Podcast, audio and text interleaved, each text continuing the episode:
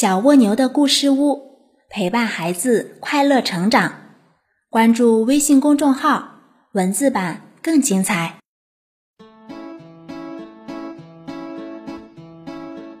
小朋友们好，欢迎来到小蜗牛的故事屋，我是橙子姐姐。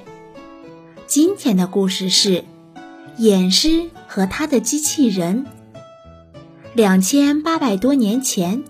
我国有一位能工巧匠，名叫偃师。他制作的机器人能模仿人做各种精彩表演。当时的西周国王看得眼花缭乱，真假难分。那一年，周穆王带着王后圣姬和一大批随从，越过昆仑山，到西方各国。视察当地风土民情，在回首都的途中，有人献给穆王一名巧匠，说他技艺超群，定能博得王上喜欢。此人名叫偃师。穆王问：“你有什么本领？”偃师回答说。王上喜欢什么，请下命令，我都可以试试。不过我已做好一件东西，假如王上有兴趣的话，不妨先瞧一瞧。穆王听他的口气不小，有点半信半疑，随口说：“好吧，改天你把那玩意儿带来，让朕瞧瞧。”第二天。偃师带着他新做好的机器人去拜见穆王，穆王正巧陪着王后圣姬和宫廷里的大臣们在行宫里饮酒作乐。他听说偃师求见，立即传话让他进来。偃师领着机器人，双双来到穆王面前，恭恭敬敬地行了个大礼。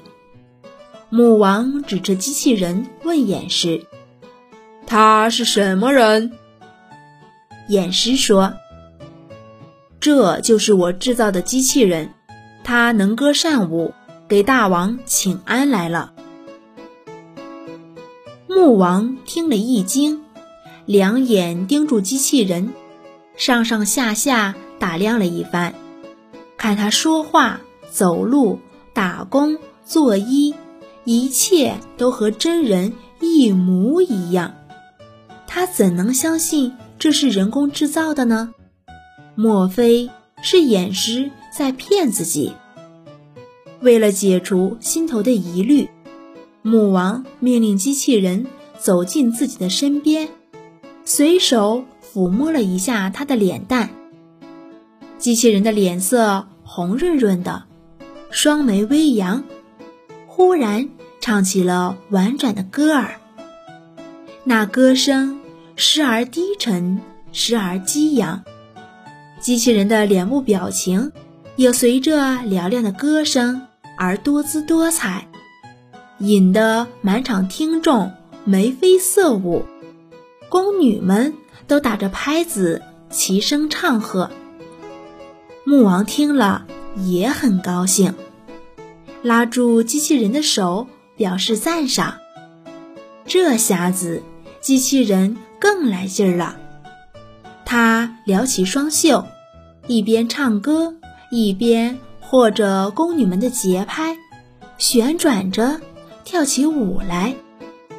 王后圣姬看了，连连含笑点头。众宫女和大臣们也都看得入了迷。如醉如痴，整个行宫都沉浸在欢快的气氛之中。当歌舞表演将要结束时，机器人的双眼看着穆王身边的宫女们，深情地做了一个飞吻的动作，逗得全场一片欢笑声。谁知穆王看到后大发脾气，突然拍着桌子。站了起来，喝令将偃师抓起来，斩首示众。穆王一声令下，侍卫们早把偃师绳捆索绑，带到他面前。穆王喝道：“偃师，你好大的胆子，竟敢欺骗寡人，把无耻小丑带进行宫，勾引宫女，还谎称是什么人造的机器人，真是罪该万死！”偃师乍听说要斩首，心中不免有点慌张。后来发现，穆王是对机器人产生了怀疑，他想这种误会不难解除，心头反而平静了下来。于是他请求把绳索解开，当着穆王的面，把机器人。一片一片地拆卸开来。原来，这能歌善舞的机器人，不过是用皮革、木料、胶漆，以及一些红的、黑的、青的各种颜料拼合而成的。把它重新装起来，又是一个完好的机器人。从外表看，这机器人。有筋骨，有肢节，有皮毛，有齿发。从体内来看，有肝、胆、心、肺、脾、肾、肠、胃。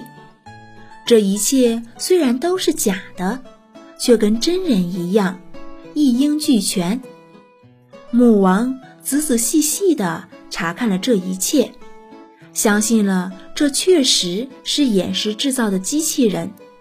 尤其使人感到幸福的是，当穆王把他的心摘掉以后，机器人就不会开口说话；摘下他的肝，他的眼睛就不能看东西；摘去他的肾，他就不能走路。